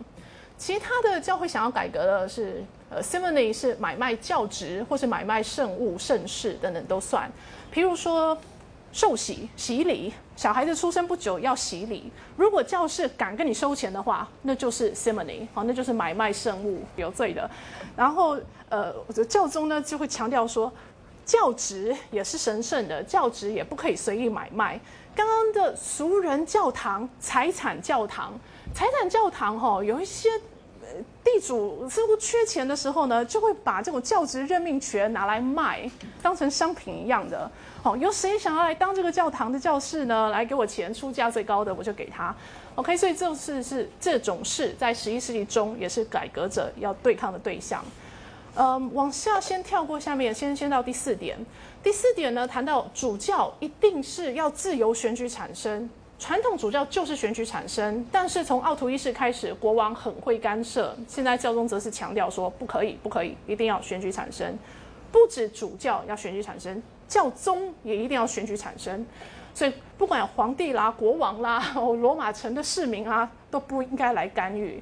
那谁选呢？好，出现了枢机团，枢机来，我们来看许多许多的枢机。Cardinal，Cardinal 不一定是枢机主教啦，有一些不具有主教的位阶，但也可以当 Cardinal。Cardinal 平时是教宗任命的，教宗的呃咨询啊、参谋啊，哈，啊帮教宗出主意的人。一任教宗死掉，选下一任教宗，就是由这些参谋来开会来选的。OK，所以一任教宗来任命枢机，枢机平常帮你出主意，你死掉之后，枢机来选你的继位者。枢机主教或是枢机呢，都穿红色，都穿一身红，所以这种鸟，哎，我不知道愤怒鸟是不是就是这个，哎。这种鸟就叫做 cardinal，因为它全身是会红的啊。那红衣主教历史上有许多有名的红衣主教，像这位是一个英国的官员和亨利八世的手下，他叫 Wolsey。那这一位呢，黎西流哈，你可能小时候看什么四剑客、三剑客，你听过他黎西流，他们都是红衣主教，一个是英国的大官，一个是法国的官大官，但都是枢机。怎么说呢？他们本来就是教士，现在如果教宗看到外地有一些教士很值得拉拢的话，那也就给他书记的身份喽。呃，台湾有上国喜书记主教，不过我不会说他是因为要被拉拢啦，我会说他就是一个很值得钦佩的教会的领袖。好，Anyway，以上是红衣书记。枢机是选教宗的，强调枢机呢，就是要强调说教宗应该是自由选举产生，而不应该是呃由俗人可以去智慧控制插嘴的。好，所以主教也应该是由自由选举来产生。往下再讲一个争执的点，不俗人受职典礼之争。主教选出来之后，需要一个就职典礼。那个就职的过程当中呢，有一个环节是。国王把这样子的信物交给新的主教，这种信物交给新主教，这就叫做俗人受职哦。典礼。那呃，是为什么这件事情会变成争执呢？改革派的教会，改革派的的主教们，或是或是教宗啦，觉得说主教的信物代表着他在精神上的领袖地位。这个信物如果是由国王来授予的话，那岂不就是变成由国王来授予精神上的权威了吗？好，精精神上的领导权，怎么可以是国王来授予信物呢？你从他们吵这个，你就可以知道，中古时代是一个非常讲究仪式、公开仪式的动作，好那样的族群。譬如说，今天我们同学们觉得大学文凭拿到固然要紧，拿到比较要紧，有没有去拨穗？OK 啦，有时间就去给他拨一下，没时间的话，拨穗典礼不参加也无妨啊，我一样拿到证书了，对不对？所以，我们对于仪式的要求跟在意是一个比较低的时代。好，那呃，说一下这个这个权杖吧。主教手上拿的权杖是牧羊人的杖子，也就是说，你手上拿这个呢，就是提醒你我们。一般的信徒是你的小羊，你是牧羊人，牧羊人要带好小羊，小羊走失的话，以后要对神负责的。OK，所以这是你的牧羊人权杖。呃，也是提醒大家啦，基督教出现的地区呢，是一个牧羊为主的经济活动的地区。那权戒戴在主教的右手无名指的权戒，权戒象征着主教跟他的教堂、跟他的主教区结婚了。所以理论上，一个主教可以当到死为止。哦，就像婚礼、婚姻，理论上也是。呃，直到死亡让你们两人分开为止。所以，如果你从他戴戒指这一点，你可以推理到什么？推理到在主教有权戒之前，已经有这样的惯例：结婚要用戒指来当信物。哦，男女结婚要交换戒指当信物，所以教会就借用了这样的习惯，把它用在主教跟他的主教区上面。Anyway。改革之前是由国王来授予这样的信物给主教，给新的主教。现在教宗非常非常的反感，说不可以，不可以，哈，这绝对不能这样子做。好，所以以上呢以上教会的要求，你可以总结成一个点啦，就是摆脱俗人干预，剔除俗人干预，啊，教会提升呃这神圣性，教会事业的重要性，然后觉得俗人应该在我们下面，怎么可以由俗人来授予这个那个的呢？俗人的回应是啊啊啊！但是传统不都这样做吗？这已经是我们祖先历代的做法了耶。所以呃，我看看手表，我发现天哪，时间小不够。不过我尽量来，我们就先说一二二年的重重协议，我沃姆斯协议。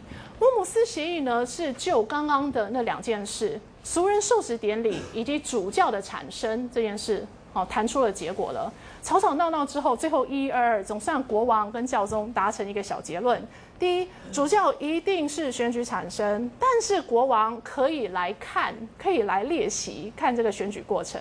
如果有票数相同，有那种实在太愚蠢的这种双数的票要来呃双数的人来投票，票数相同的话，那国王可以投最后一票。好，So 呃也是给国王留一点面子嘛，但是老实说，这给国王没有留太大。你光从这一点规定，好像没有给国王留太大的空间，因为教会可以努力的，每次都是单数的人来选举，好，那就不会有什么关键的一票的状况了。OK，所以我们觉得，嗯，教会也不笨嘛，很可爱。那在第二点，选举完了之后，选出来的这个人，这个人呢，总是需要仪式来变成主教。但是这呃那仪式呢，现在切割成两部分了。主教当选之后的就职仪式，有他的俗人的那一部分，以及宗教性的那一部分。俗人那部分先做，呃，新的主教要跟国王行臣服礼，好，跟国王说我会乖乖的听从你。但是注意哦，我听从你是听从跟世俗相关的事。以前国王不是让主教当他的行政官吗？所以。主教有这个行政的责任在他身上，但这个行政责任是世俗性的行政责任，不是一个宗教的权利，对不对？然后国王通常也会给主教一些土地，等于是奖励啊，给给给他的薪水哈，就呃谢谢你当报为我当地方官，那这块地呢就交给你了，OK，所以安排权力啊啊安排管区给他，同时又安排土地赠予他。你对这块土地的这个地主身份，你对于这个管区之内的人的那个统统辖的政治权利、统筹的政治权利，这些理论上都是世俗的。所以呢，就职典礼的头一半是跟世俗性有关呢。你会跟国王说：“好，这些我接下来了，我一定会好好的为你做事。”那接下来进入仪式的下一阶段，下一阶段就纯粹是宗教性的赋予，呃，刚刚的牧羊人权杖跟赋予戒指。不过，国王大概就是很坚持说，我也要赋予东西。所以，一二二年，一二年提到的想法是，那我们再发明另外一个权杖好了。除了牧羊人权杖之外，我们再设计另一个权杖。所以，国王在第一阶段的时候，也可以给新主教一个 scepter，一个权杖。接下来第二阶段，再由教会人士赋予新主教他的牧羊人权杖，精神性的权杖。好，所以从此之后，主教有两个杖子，但是比较要紧的当然是他的牧羊人杖。so 以上那一点，刚刚我们我们分析一下我们一一二二讨论出来的东西。一一二二如果是就仪式而言的话。仪式而言，好像双方各退一步，国王还是在仪式上很重要，而且国王又能够确保说他以前也很在意的主教是不是会乖巧的听他的话。好，这仪式给了国王行头一半的机会，等于也就是让国王会安心说新的主教还是会服从他，还是会听从他。同时，第二件事，如果仪式是那样的话，那实质是如何？谁来当主教？选举呢，一再强调是自由选举，可是又给国王列席的机会。列席的时候，你可能也可以请求发言，对不对？同时，你列席的的的最后，如果有争执，关键票又是你在投，所以好像真的给国王非常非常高的的呃过问的机会。那我们就要问了啊，教会在搞什么？你十一世纪中努力的改革，弄了那么几十年，接下来一二二，却又这样子大方的。让出了这么权多权力给国王，哦，好像好像在浪费时间嘛。不过呢，我们现在看下一张 slide，教会会这么大方，教会会这么安于再让国王去东介入啊、西介入啊等等等等，其实是因为哦，教会知道他们已经做到了一件事情，他们的整个改革做到了一件事情，那件事情让不管谁当主教，教宗都没在怕的。为什么呢？好，首先。呃，在这几十年的同时，教宗赶快组织起来一个教会的法庭系统，教会也有了层级层级的教会法庭。国王有他的法庭，俗人有他们的法庭，我们有教会法庭。教会法庭就会让，如果有主教不听教士，呃不不，如果有主教不听教宗的，别忘了有法庭可以审你。好，然后又去整理一下教会法规。教宗呢有他的教宗秘书处，很会发信哦。现在教宗可以有一个机制来帮他大抄特抄抄信，可以寄到整个基督教世界。这一点我们听起来好像没什么，但其实背后还蛮大工程的哦。一定要好好大一个办公室的抄写员，抄啊抄啊抄啊，来寄到全欧洲的呃几百个主教来收信。呃，然后如果你收信之后还不听话的话，没关系，教宗有一个教宗特使 （legate），people papal legate，教宗特使，呃，人人就教宗就派人到你地方去来盯着你了，或者教宗三不五时会开大公会议，请所有的主教通通都来开会，所以你不想要在开会的时候在别的主教面前丢脸的话，你就最好听话一些。OK，以上是一些机构性的、机制性的机机制，教宗可以加强他对地方的控制的能力。但再接下来这一点又更有趣了一些。我刚刚说，教宗不担心国王再介入主教的产生的原因是什么？因为教宗没再怕了。国王就算让他最好最好的朋友当上了主教，教宗都可以蛮安心的知道，这个新主教会听教宗。甚至会高过听国王，怎么说呢？这一次的改革呢，不是跟你说要求教士独身吗？而且要求说圣物不可以被俗人的买卖行为所玷污、所沾污、玷污、玷污。嗯，OK，这一点呢，就教会了整个世界，而且也就说服了所有的教士，同时又说服了其他的非教士，说服他们什么呢？精神的、教会的。这样是脱离世俗，而且高于世俗。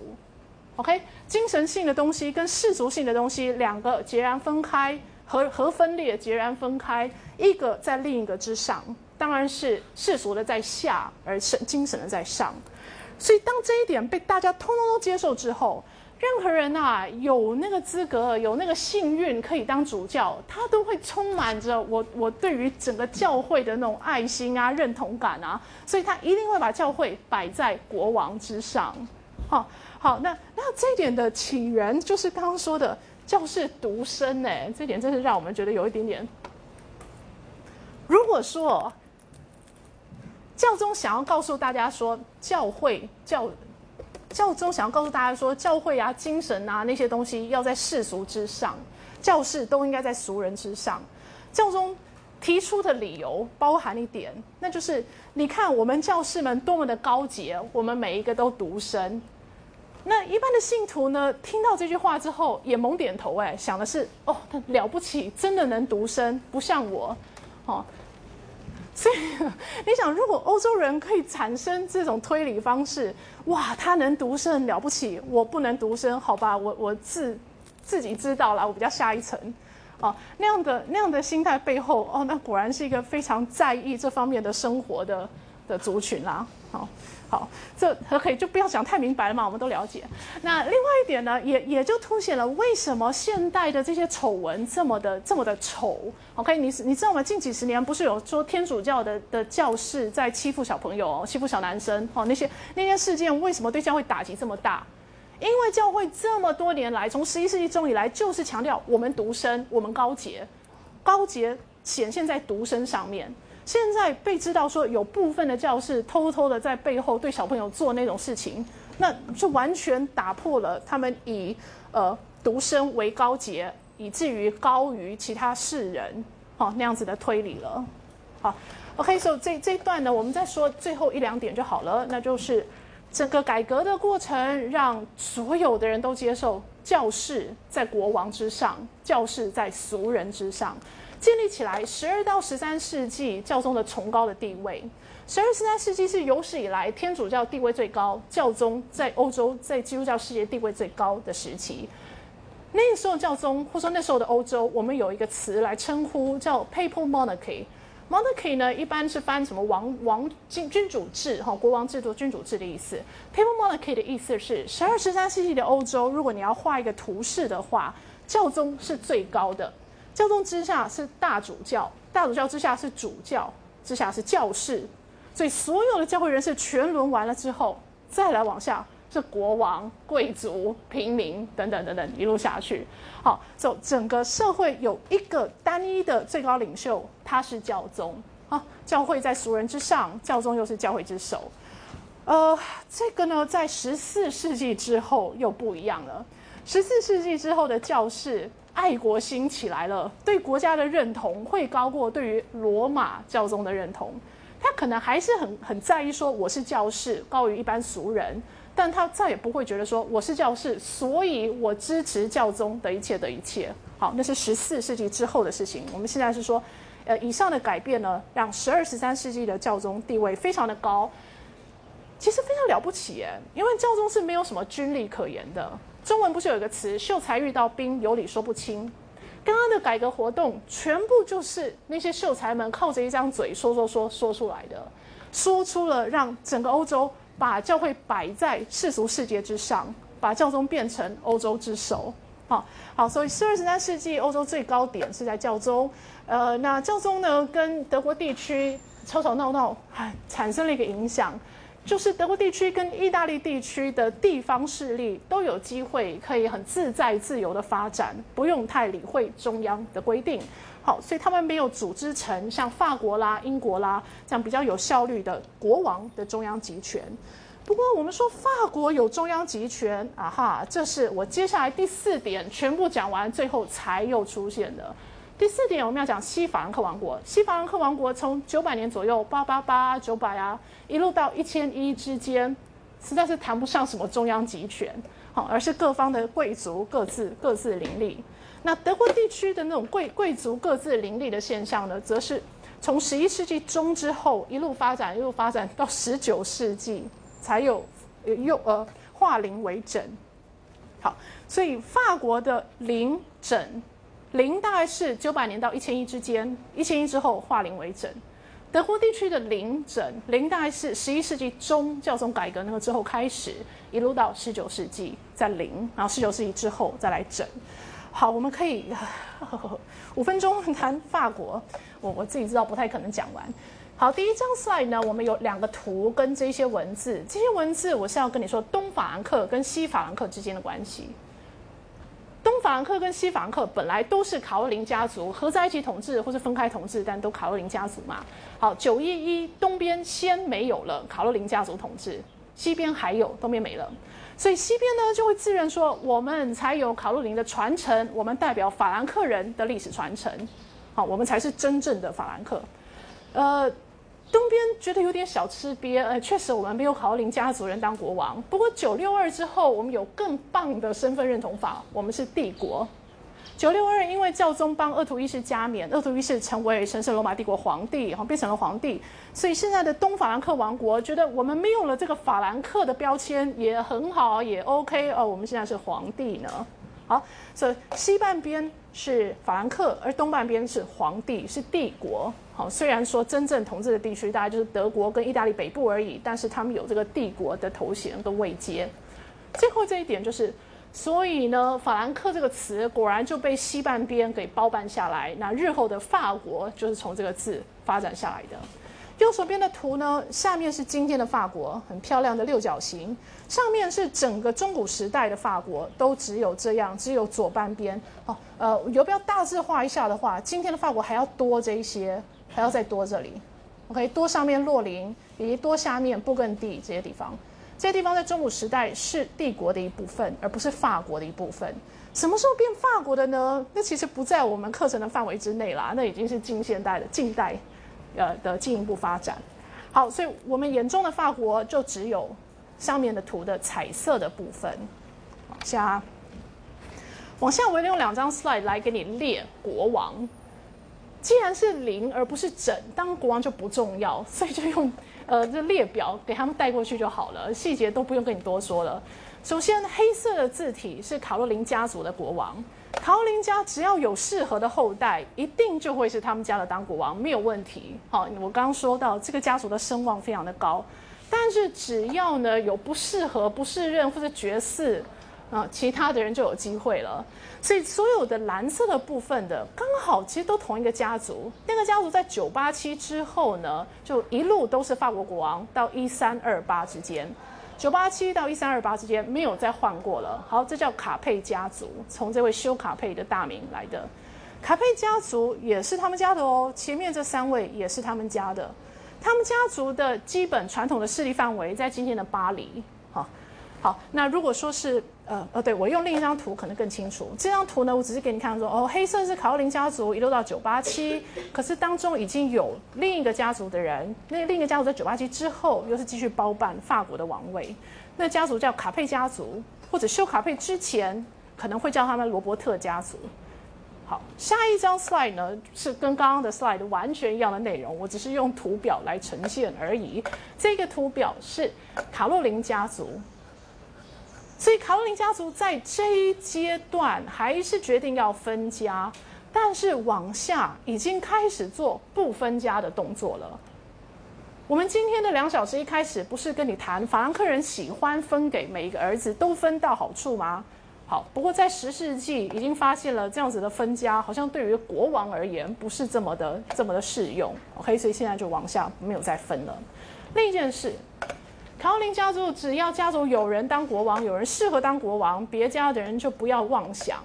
呃，但是我们却从上张 slide 看到有插花的现象。这个插花是怎么回事？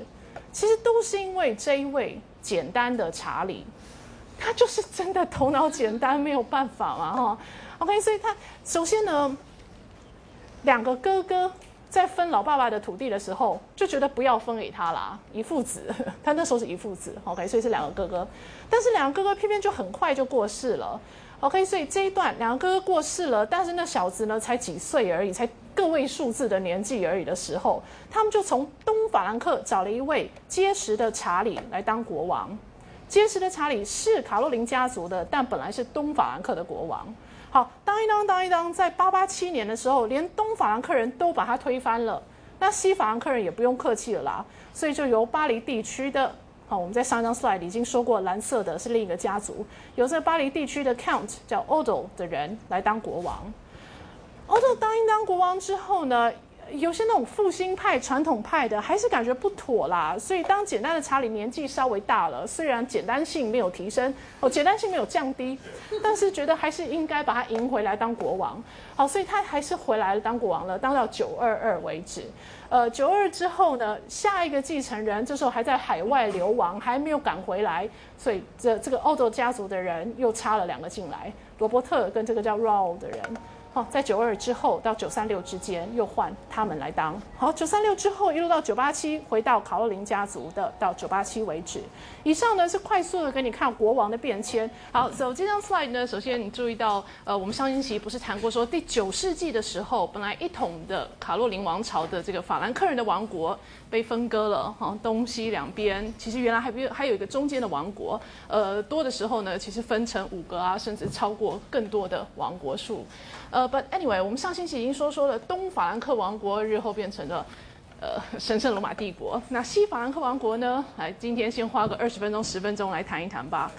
呃，西法兰克王国是今天的法国的前身。在九一一年的时候，九一一哦，这数字非常的好记。九一不是说东法兰克王国卡洛琳家族绝嗣了吗？绝嗣之后呢，西边还是有卡洛琳家族的国王，所以他们就认为他们才是正宗，才是正统。哈，他们延续着之前卡洛琳家族啦、法兰克王朝啦的传统。那东边那边呢，真是不好意思哈，你们主要是呃被被新征服的区域啦，萨克森人啦，哈，那个其他的比较东东边一点的的文明稍微低落一些些的族群。但是这个东边文明低落的族群，其实只要过个半世纪，在九六二年的时候，九六二年的时候，他们的国王奥图一世被加冕为皇帝。我们上星期好像谈过哦，这是神圣罗马帝国的开始。所以九六二之后呢，东半边的身份认同是我们是帝国，我们是西罗马帝国。拜占庭那边是东罗马哈，我们是西罗马帝国。那呃呃，说起来，这个认同似乎比原来在九一一的时候西半边抢的那个卡洛琳家族的传承，好像还更了不起一些呢。好，既然如此，双方都很开心的让西半边延续着法兰克的的这样的名号啦，呃，系统啦。所以十一世纪开始呢，呃，法兰克这个词基本上就是用在西半边，好，然后就是今天的法国的的呃名词的来源。OK，我这张 slide 先帮你抓住这个法国这一半。再来，这两张 slide 是上星期看过的，就是国王喽，西法兰克王国的国王啊，他们的国王一直一直几乎都是卡洛琳家族到九八七为止，九八七之前几乎都是卡洛琳家的在当国王，只有少少的例外时机，啊，蓝色的这些国王是例外的。这些例外的国王能够当上国王，其实就是因为考林家族出事了，出事了，国王不适合，所以贵族们呢就会选他们，选别人来取代。这个别人同一个家族，这个别人的家族的势力主要在这个地图蓝色的部分，哈，呃，就巴黎周边啊，奥尔良以北啊，那那带地区。好，那个地区呢是呃，我们刚刚说另外一个不是卡洛琳的话，那就是另外那个那个家族卡佩家族的主要势力的的。基础好，卡洛琳家族在九八七总算绝嗣了。所以九八七之后呢，刚刚那个卡佩家族继继位，一路到一三二八。一三二八之后，是你听过的什么华洛王朝、波旁王朝等等。好，法国的王朝都都都蛮长的。好，so 嗯，这张 slide 呢，就给你看到了那两个家族、两个王朝。九八七之前主要是卡洛琳，九八七之后叫卡佩王朝 （Capetian），Capetian 卡佩王朝。卡佩王朝从九八七开始，呃，其实有很长一段时间，他们的国王的势力不太大，大家都承认他是国王，可是他的实质的权力、实质的影响力是蛮低的。一路要到十二世纪才可能才有萌芽发展的机会。所以呢，我们接下来的时间几乎没有要看那个国王了啦。哈，我就一言到一一笔带过，一句话带过，告诉你说，十二世纪之前的法国国王，呃，影响力很小。纵然一直保有国王的那个独特身份，西法兰克地区其他的大大小小的的呃贵族、地主、诸侯等等，没有一个去篡位的啦。好，从十二世纪开始，有必要再看国王，那个是以后呃不是这星期要谈的了。好，走我们接下来呢就要说一说那些贵族的事情。呃，首先呢，我们先要谈贵族，主要有 count 跟 dukes。今天的字典通常翻伯爵跟公爵。这两个层级，count and dukes 啊，哈，是在之前罗马啊，或是梅洛文王朝啊、卡奥林王朝的时代，他们是地方官，他们比较不像是我们想象中的那种世袭的贵族身份，而就是地方官，好像县长、县令这样的地方官。好，那如果呢，你的管区大的，你是一个 Duke，理论上一个 Duke 下面会有几个 Counts，Counts 是 Duke 下一个层级。好，那呃，另外呢，全国可能就好几百个、数百个 Counties，数百个 Counts。当这个最最基础、最基本这一级的地方官，那呃，我我跟你介绍一两个这样的贵族就好了哈。譬如说法兰德斯，法兰德斯呢是来，我们先看一下地图。一般大家想到法兰德斯伯爵，法兰德斯伯爵的土地不小哎，主要就是今天的比利时法语区的比利时，有一点点法国，有一点荷兰哈，是一个蛮不小的区域。但是但是。它的地方可以这么大，法法兰德斯伯爵拥有这么大的地区，那是需要几十年的经营才得以得到的哈。所以呃，一位叫包德温一世的人，他本来呢是一个地方官，他是一个 count，然后他开始收集周边邻近其他的 counties 的管理权，OK，所以他身兼了数个 counts、数个 county 的 count 的权利。好，所以我这里就是列一些地名给你啦。不，这真的不是要让你记地名啊、记年代，我只是给你看一个流程。好，首先呢，它是一个 count，后来它有机会深入到周边地区，身兼数个 counties 的管区，然后他的下一代、下下一代继续努力，所以从八六四左右啦，一路到九世纪中啦，他们家族大概可以，呃呃，掌握这么大的地区了。然后这一些地区变成他们家了之后呢，或会在上面好好的经营啦，哈，一个经营的流程，一个经营的过程，包括上面新建城堡。日后呢，法国国王想要对我才说不要提法国国王。日后日后，法国国王势力伸张了，想要加强对法兰德斯的控制的时候，就会跟法兰德斯伯爵说。别忘了哦，你们历代有一个新呃新的下一代的伯爵的时候，请记得要来跟我宣誓效忠，形成福利。好，你们法兰德斯伯爵的地位是出自来自之前国王的授予，之前国王的分封。好，so 嗯，其他的其他的这些区块大致也都是如此。怎么个如此法呢？其实就是一个字啦，篡夺，usurp，好，篡取篡取权力，篡取位置。好，我下面下面再给你另一个例子，这也是差不多十世纪的时候，很会经营、很会努力的一个叫做红色福寇先生。哦 f o l k the Red。f o l k the Red 呢，本来是 Angers 一个城市的 Viscount。Viscount 呢，比 Count 还要低一级，Vice Count 的意思。如果你用英文写 Viscount 是 V I S C O U N T。Viscount 现在的字典是侯爵，哦，伯下面公侯，哎。子爵，子爵，sorry，博下面子爵啊。但是那个 viscount 或者现在的 v c o n 都是来自 vice count，之后那个副校长啊、副总统啊，那个副是什么嘛？好，vice 啊，对不对？So vice count count 的副手。好，这个 Fox Red 呢，本来是 Angers count 的副手，但是他自己窃取了、建取了 count 的位置。啊，然后进一步呢，再扩大他的他的地区。所以在他以及他下一代的努力之下呢，他们家族哈有得得到了这么大一块罗亚尔河中游地区这一块都叫做安茹伯爵领地。所以你目前听到了些什么？你听到了他们是窃取、建取。权利。第二，你听到了，他们有世代经营，所以把握把握了权力之后，那个权力会交给下一代，也就是政治权力变成是家族在世袭，而不像过去是一个地方官国王任命哈的制度。好，说同样的，在十世纪期间呢，收集越来越多的土地，呃呃以及以及在土地上建立城堡。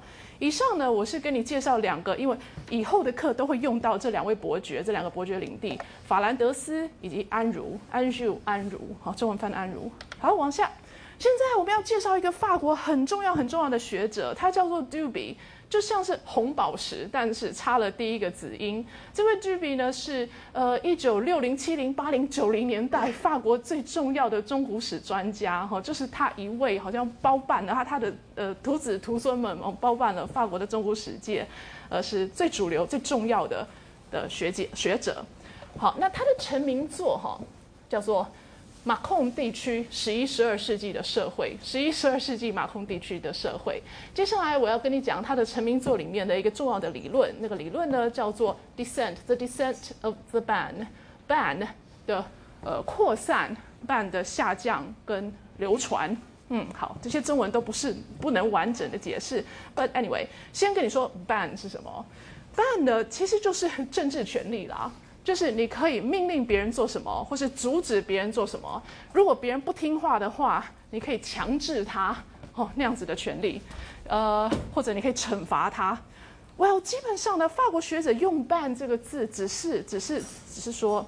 过去一个地方官代表国王行使的政治权利，现在假设是在私人手中，在一个家族手中在行的话，他们就选择用 ban 来称呼，哦，走基本上政治权利啦。OK，所以回到刚刚那个红宝石这位学者的理论。红宝石的成名作呢？我刚刚说是马控地区，所以我给你一个法国地图，然后打星星这里，哈，这是他研究的主要区域。这个区域呢，假设你对于红红酒有兴趣的话，各位如果超过十八岁才能喝哦。好，对红酒有兴趣的话，这是蛮重要的红酒产区。所以下面给你看一个酒园的地图，让你稍微呃脑袋中有一个形象，这是一个怎么样的地区？好，红宝石学者研究觉得。在九五零年开始，九五零年左右，马控地区本来的地方官这位 Count 开始不理会中央了，不理会国王了，他为自己为自己家来行使他既有的这个政治权利。好，过去是地方官的时候呢，就是他是官员，那下面都是国王的子民，国王的百姓嘛。可是九五零之后有点不一样喽，九五零之后是有这位 Count。有百姓，可是中间有一个层级了，中间有一些 fidelis 出现。原来我都用一些既有的名词啦，因为我觉得与其借用中文的，像什么诸侯啦，吼，可能还会引起更多的呃呃复杂的延伸问题，所以我就直接用他们的用字。好，我再说一次哈，九五零年 Macon 地区的前地方官，现在已经不再当地方官了，他就把自己视为一个伯爵一般，在在呃自主的。自治 自治行使政权，然后呢，在他身边呢有六个啦、八个啦，差不多六个左右的人。那六个人有对他宣誓效忠，是他的忠诚的忠诚的属下。就用呃拉丁文说，用他们的专用术语叫做 fidelis。什么叫 fidelis？Sworn unfaithful man。有对有对刚的 count 发誓效忠，然后也真的非常的听从他的话。为什么我这么啰嗦这一批人？因为这一批人的存在，标示着当时的政治架构已经不一样了，不是吗？之前是我刚说一个地方官跟其他通通都是老百姓，现在呢，我们看到前地方官，前地方官的周围有数位六个啦、八个啦，哈，是我们地区的最重要的人士，社会地位比其他剩下的人还要高，政治权力比其他人还要高的这样的一批人。那样的一批人呢，在 Count 的周围也没有乖多久啦。如果 Fidelis 是忠诚的手下的话，这些忠诚的手下的下一代，在一千年左右的时候，也开始不理会 Count 的命令了。所以他们成为 g b 口中 g b 口中的独立堡主阶层。OK，一千年开始，一千年开始，本来那六位八位 Count 忠诚的手下，变成了自行其事，不理会 Count 的命令。正如 Count 之前对国王做的，现在 Count 周围的那六个八个也做同样的事情。但六个八个在九五零到一零零零之间，哈，可能会帮 Count 来来呃镇守城堡。好，一千年之前呢，Count 会安排新建城堡，或者有一些城堡是之前就已经存在的。好，那是在呃地方官管理之下。既有的城堡，那他会安排给这六位八位忠诚的手下帮他管理。可是，一千年之后呢？这些忠诚的手下不忠诚了，然后把那些城堡据为己有，自己管自己。所以，一千年之后，居比会说是进入封建时代，进入独立堡主时代。一千年的那个变化叫做封建革命，或是封建转变，哈，feudal mutation，feudal transformation。那么这些独立堡主呢，有很奇异的现象。呃，独立堡主为了要确保他对周围地区的管理，为了要让周围地区人真的深刻意识到说我是堡主，我以后是行使政治权利的那个，他有一些手段。一个很严重、很很很立刻的手段就是，他可以征税，征那些从来没有、从来不曾听过的新发明的税收。所以从我们看过很多黑道电影的人来说，那就是要保护费啊。OK，所以一千年之后的这些独立堡主呢，会发明奇异的苛捐杂税来跟他势力范围之内的人收。另外，他还有一个招数，他会请哦，他会命令，呃，管势力范围之内的那些地区本来的地主，好吧，势力范围地区内的人，啊，希望他们把土地送给我堡主。好，然后我堡主不会真的就扣着啦，别担心，别担心，地会还给你。可是当我把地还给你的时候呢，从此之后你拥有那块地是因为我把它给你的。所以，呃，如果你还记得我上星期跟你谈过，说十二世纪后来后来，十二世纪国王想要化零为整，一个方法呢，就是说服各地的贵族说，别忘了你们有你们的贵族权利是来自我的祖先的分封，好。这种讲法呢，说不定灵感来源跟现在跟你谈的这件事情是很有关系的。一千年左右的独立堡主会把他势力范围之内的人命令他们把地献给我，可是我地又会还给你。那那个地的一来一往，其实是一个仪式，是在标示说从此之后你在我之下，好，你是呃附属于我，受我管理的，因为你的土地是来自我的分封分封。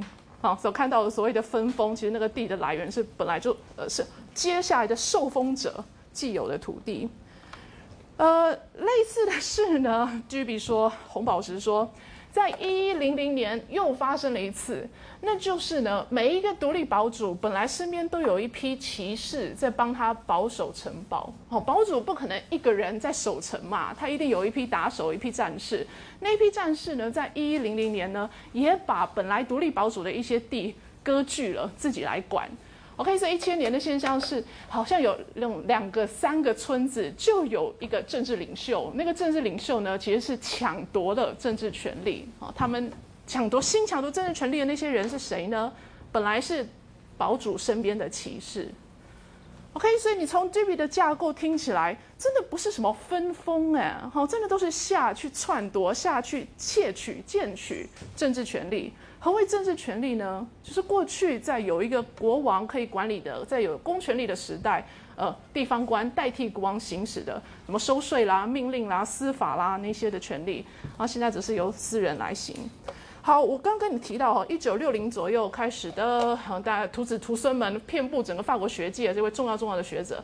那当徒子徒孙的人也不是盲目的追随老师嘛，所以他的学生会发现说，如果你看看法国其他的地区。哦，马控之外，其他的众多地区好像有类似的现象，没错。可是时间呢，会稍稍晚一点，或稍稍早一点，这是一点。时间不见得完全一样。那第二点呢，是恐怕刚刚的那种零星分散的程度，也不一定这么的彻底。他们的老师说，最后呢，每个政治单元会小到是两三个村子，然后那个村子有一位骑士在当政治政治的管理者。呃，其他的地区研究呢，说不定不。其他地区研究会发现，不见得会分裂到这么小的单元，可能就是独立堡主了，或者可能根本堡主都没有太独立，堡主还是受制于 count 或是受建，还是受 dukes 或是 counts 的管理啊。所以以上的那个三个变化呢，呃，有有的地区可能只变到第二级而已啊，有的地区会变到第三级，嗯，就呃不不是整个法国是一致的。Right，但是接下来，接下来我们要说说十一世纪晚期到十二世纪的化零为整的过程了。化零为整，哈，那个整呢，恐怕还不是整个法国、整个西法兰克王国，哈，还没有这么大，没有这么大。那个化零为整，其实是有好数个整出现，也就是有一些呃公爵、有一些伯爵以及国王，各自都能够整理出、同整出一块连续、相当程度是连续的土地，在他的管理之下。好，所以嗯嗯，之前一路到一一零零年，好像有越来越分散的现象。但是呢，看地区啦，其实不到一一零零年，有一些地区已经又来重新整合、重新统合了。那个整合和统合的过程呢，其实就是堡主被 count 控制，或者是骑士被堡主加强控制。所以我刚刚跟你讲的那个，就倒过来想吧。好，为什么会有机会这样化零为整呢？最下面这一点，就跟我们今天的这个要谈经济那个问题有关系吧。好像说十一世纪晚期啦，整体经济好转，大家都变得比较富裕。可是如果大家都变富裕的时候呢，似乎你本来的土地比较大的，本来的经济实力稍强的人，你会呃赚得更多的钱。呃，你你呃，经济整个好转的时候，发现贫者越贫，贫者呃，sorry，富者越富。本来就富的人会更加更加的富有，而且速度会比较快。OK，那个经济学方面的细节，我当然没办法跟你谈。我是说，难怪啦，那些比较势力本来比较大的贵族呢，就有机会可以并吞，或是可以呃呃收回。哦，本来想要独立出来，本来想要独立出去的骑士或是堡主。OK，所以每一个独立堡主本来很快乐的个性骑士，后来发现经济状况好转，可是你变有钱，你的 count 变得更有钱了，所以 count 会有实力，会有机会去收回，好，本来的呃呃脱离他的那些堡主，呃，那国王啦、贵族啦，纷纷的纷纷的加强对自己地区的控制，so 国王。加强控制的方式，还有贵族啦，加强控制的方式，其实就是我们后代脑袋中的那个封建制度形成的来源。这里呢，我要介绍另外两个学者了，一个是英国人，一个是美国人。Elizabeth Brown 是一位美国的的的，两位都是女士，你看他们的名字就知道了。呃呃，Brown 是美国人，Reynolds 是英国人。这两位都强调，嗯，所谓的封建制度（引号引号制度）。那个制度呢，可能是事情已经过了之后，十二世纪的新发明哦。他们他们是在强调这一点，他们在强调说，十一、十二世纪化零为整，化零为整，你需要一个理论基础，你需要说服别人。一方面当然是你的经济能力比较强啦，所以可以去。把零收回，哈，把零零星星的这些收回，因为你经济实力强。那第二个呢？因为你想到一个很棒的理论基础，那个理论基础就是各位各位各位，你们别忘了哦，你们这目前手中握有的土地，你们目前可以行使的那些政治权利，是来自过去我的祖先的分封。OK，所以事实是窃取、贱取。十二世纪之后，化零为整的时候，把它说成是分封、赠与，啊。好，所以所谓的分封赠与并不符合事实，但是是十二世纪开始被大家所接受的，呃呃，引号事实。哈，OK，希望这样子讲不会让同学觉得很很昏倒。呃，那嗯，我们可能封建就讲到此吧。Right，我再帮大家很快速的整理一下。法国史，法国史的研究在二十世纪下半的时候，跟大家注意到一个现象，就是政治权力的分散，政治单元的的缩水，缩水啊，本来是一个呃，譬如说，呃呃，南北一百公里，东西一百公里这么大的范围，是属于一个 counts 的管区，但是在一千年之后呢，这一个管区呢，就就呃不有部分脱离了，而是由独立堡主在管理。然后到了一千两呃一千一百年一千一百年，那那个呃脱离的地区又当中又有地区又脱离出去来各自管理，那这样子这样的过程呢，在整个法国其实不一不一致啦，有的地区比较彻底，有的地区则没有那么的那倒霉哈，没有那么的彻底。好，但是到十一世纪晚期有化零为整的过程，在化零为整的过程当中，把刚刚的那种政治分散的现象、权力分散的现象说成是。一个分封所造成的，好像是几代之前主动的上而上往下主动的给予你们授予你们土地跟管理权。